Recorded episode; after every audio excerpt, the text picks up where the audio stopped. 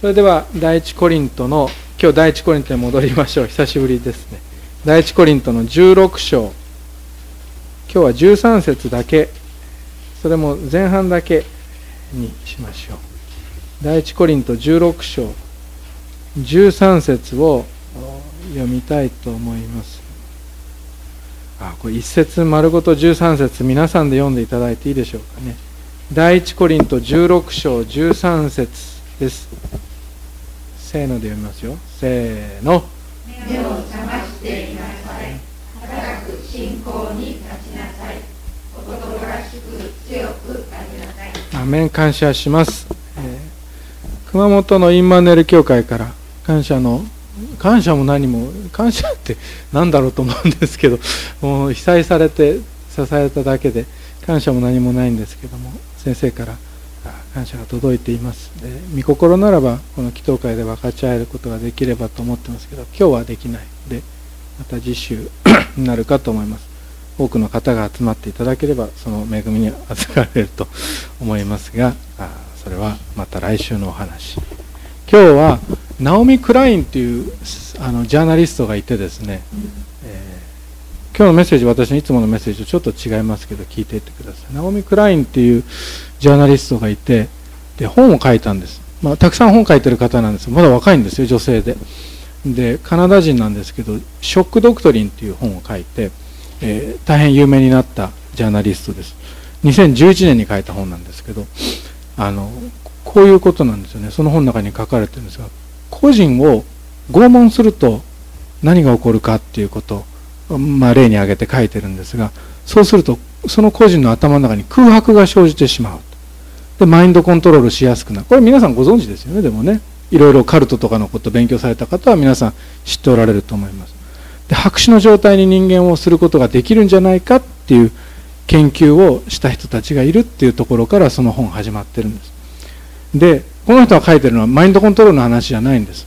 それを国家単位でやってしまうっていう実験とそれからまた実際にそういうことが起きているっていうことについてジャーナリズムの精神を持って調べた本があります。大変分厚いのが2冊上下でありますがあのそういうのショック・ドクトリンっていうんですがあの戦争とかあのテロ攻撃とかクーデターとか大震災とか私思いつきで話してるんじゃないですからね。これは本からですから。あのしかも調べ丁寧に調べた本からでできていますから。クーデターですとか大震災津波そうした自然災害が国家にショックを与える。でそれにおいて恐怖や混乱が生じた時に経済を使って第2回目のショックを与えるんですわざと。そして3回目のショックは抵抗する者に対して警察やメディアによる3回目のショックを与えるっていうことを通して人々を骨抜きにしてしまう。っていうそういう政策があるショックドクトリンっていうんですけどそういうものがあるっていうんです。日本の話はしてませんから今日も今夜もするつもりないですからそれそれ別のメッセージでそれは全然関係なくなってしまいますからよく聞いておいてください。昔のことですが CIA のマギル大学っていうところで ユーイン・キャメロンという教授を CIA が買ってですね秘密の実験をたくさんしたんです。そのうちの被害者の一人がゲイル・カストナーっていう女性なんですがこの方に面会をしてこの本は始まっていくんです。人間を白紙状態にできるかどうかっていう実験をこの教授がゲイルさんに対して行ったんです。実際に行ったんです。場所はアラン記念研究所っていう場所を使って大量のインシュリンを打ってそうすると人間って寝ちゃうでしょ。昏睡しますでしょ。昏睡させたり LSD っていう幻覚剤を使ったり鎮静剤を打ったりあとこういうこともしました。長期間薬物によって眠らせる長期間ですよ。眠らせるっていうことをしました。微量の毒物を用いて体が動かなくさせて20時間眠らせたりとかっていうこともさせた。電気ショックはページラッセル法っていう方法を用いて普通の8倍のあの回数を行ったと書かれています。その後何したかっていうとその間にテープを信じられないですよ。16時間から20時間かけて同じ言葉をずっと繰り返すテープを聞かせあなたは素晴らしい母親で子供たちはあなたのことを愛している恐ろしい内容ですよね。テープをずっと聞かせるんです。繰り返し。それを何週間もこの方に対して行った。中には被験者っていうんですか被験者って被害者ですけど被害者の中には101日間それをされた人もいます。でその中には感覚を遮断された人たちも出てきた。どういうことかって手にこれ聞いたことないですか？手に段ボールを巻いて触覚を遮断させてで目にあのアイマスクつけて耳にホワイトノイズを流すイヤホンをずっと流し続けて視覚聴覚触覚も遮断してそれを行った。そうすると何が分かったかっていうと結果として知能が著しく低下するんです。ということはイコールマインドコントロールができる状態になって考えられない。疑えないし考えられない。この研究結果を国単位で当てはめた事柄についてこの「ショック・ドクトリン」は書かれています。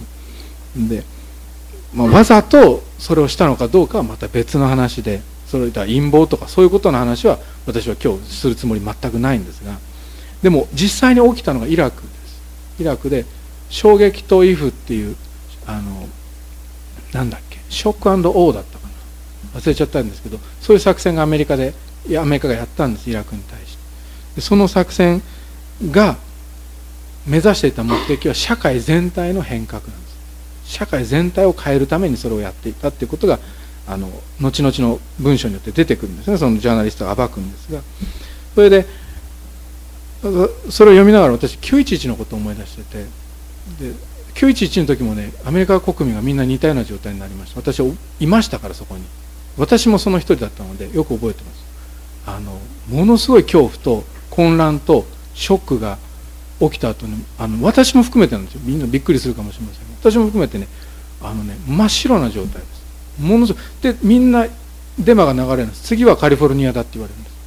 でカリフォルニアで大量なあの毒物を積んだ毒物がガスを積んだトラックが走るところで捕まったらしいっていう嘘がです。デマが流れるんです。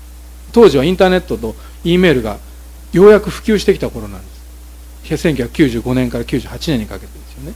それであので2001年か。その時はもう E メール発達してますよね。E メール発達しましたから。そのデマが流れるんですよね。私その場所にいましたからあのあもうこれでおしまいかと思うわけですよね。その後何が起きたかっていうとインド人の車がボコボコにされました。911関係ないでしょインド人。泣きながら私に言いましたよ私インド人なのにって。かわいそうに。でみんな路上でね大きなアメリカンフラッグを貼るんです。振るんです。でそれを見たら窓を開けて手を振らなきゃいけないっていう状況になりました。皆さん知らないでしょ。あの私いましたから。そうなんです。少なくとも私がいたオレンジ軍とそれからカリフォルニアの南部ではそうです。カリロサンゼルスの南部ではそうです。そういう状況になりました。知的能力の低下なんです。ショックドクトリンのの手前なんですよね。その状況っていうの。は国民が知的能力の低下を起こしているところにその時にですよさらに大きなショックを与えると何でもできるようになります。何でも OK になります。どんな政策も通ります。強引に国家の極端な改造が行うことができる。っていうこれを話すのを許されてると思ってるので今日導かれてるの話します。私この教会牧会に導かれて私が素晴らしいんじゃないですよ。でもよく聞いておいてください。私この教会牧会しゃべった時にいろんな方から今いろんなものを変えておかないと後で変えれなくなるって言われました。役員の方々当時の役員の方々この中にいますから分かると思うんですけど私何かそれに乗じて大きく全体を変えましたか？私何にもしませんでしたよ。そうやって変えるのは改革じゃないんです。改革っていうのはここを変えて次にここを変えてってやっていくんです。そう教会ってそうやってやってるでしょ？今役員会って一緒にやってますよね。あのね混乱に乗じて何かを変えるっていうのはショックドクトリン。今変えないとっていうそういう考え方をすると冷静な判断がまずない。危機を利用して物とを変えるっていう事柄が起きてくる。なんでこの話してるのか後で分かります。続けて聞いててください。膨大な数の人々の感覚を遮断する。それがイラクで起きたことでした。何が起きたかっていうと停電が起きたでしょ。それから電話回線がダメになったでしょ。通信手段が断たれたでしょ。略奪が横行してそれを誰も取り締まらなかったんです。誰もです。どのどっちの国も取り締まらなかった。そして結果上が起こるでしょ。この5つって何か分かります？宗教がマインドコントロールやる時の手段なんです。外部と遮断を連絡を断ってで明かりを消してそして、えー、飢えを与えてお腹を空かせてそういうことをするんですよね。そういう状況に国家単位で陥らせたのかわからないですけどもしかしニューヨーク・タイムズはこうやって言ってます。それは国家建設をしてるんじゃなくて国家創設をしてるんだっていうふうにしてニューヨーク・タイムズで書いたんです。すでにある国家の中に新しい国家を創設するというのは非常に乱暴なことです。大規模な危急に乗じて何かをするっていうのはすごく雑で乱暴でそして失礼なことなんです。でこれはもちろんイラクの話過去の話です。今の話には絶対にしませんか今日そのそそれを期待してたらもう残念ながらもう帰って自分でやってください。でもね私たちは今眠ってるかどうかちゃんと見ておかなきゃいけません。私たちが LSD 打たれてぼんやりさせられて眠っているんであれば大きなショックが起きた時にこれと同じ状態になるって言ってるんです。皆さん今のニュースを見ながら日本の何を知ってますか？って問うように私今日午後示されてる夕方ずっと思いながら。何ですか？芸能人の結婚の問題ですか？大和君ですか？舛添さんですか？この3つぐらいでしょ？眠ってないですか？っていうことなんです。そこにショックが起こるとこれだけあの皆さんも分かんない。皆さんもちゃんと目を覚ましてるのか分からないですけど多くの人たちはこの3つ4つで生きてるんです。5つ6つで。そこの5つ6つのところに大きなショックがバンと起きると何にも考えられなくなります。知的能力の低下が著しく起こるんです。真っ白になるっていうのがあの言い方として正しいと思います。で13節。目を覚ましていなさい。どうしてこれ書いてあるかっていうとちょっと背景まで話しましょうか。急ぎで話しますけど皆さん聞いてきたでしょ？兄弟アポロのことですがで12節なんですよ。このコリント教会ってアポロ派パオロ派ペテロ派キリスト派って分かれてたんです。それでアポロ来るかって言ったら来ないでしょ？パウロ来るかって言ったら来ないでしょ？パウロもアポロも来ないって言って教職に頼ってたんです。だけど信仰の状態目を覚ましているかどうかは教職はもちろん大きく関わります。牧師は大きく関わりますし伝道師も宣教師も顧問牧師も関わるでしょう。だけどあなたが目を覚ましているかどうかはあなたがきちんとしてないといけないということなんです。信徒一人一人が目を覚ましていて固く信仰に立って強くあって14節愛を持っていることが大切なんだってこれまとめの言葉なんですよ。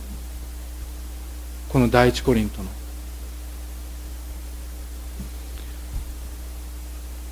これこの箇所でカルバンという人はね思い煩いと欲望と怠惰とそれから法律が精神の酔いだって精神が酔っ払っている状態だ。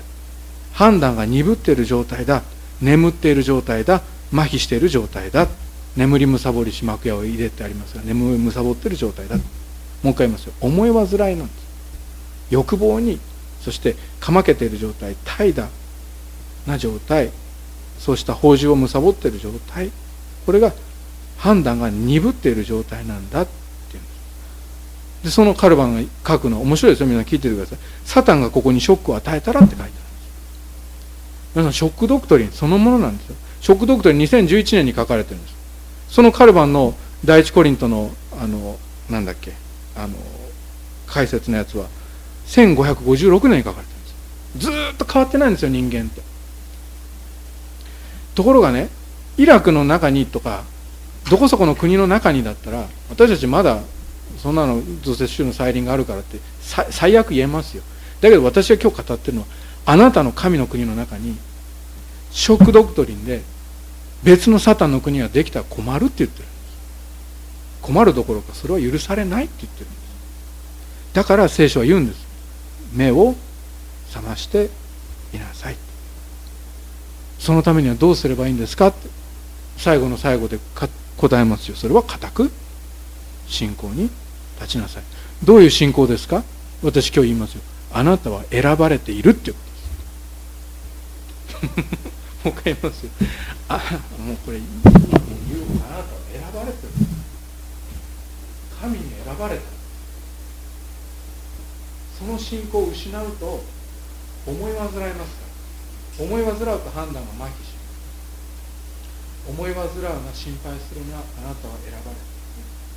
どんなことがあっても思い煩うな人に何も言われても心配するな。あなたは神に地のもといが定まる前から選ばれて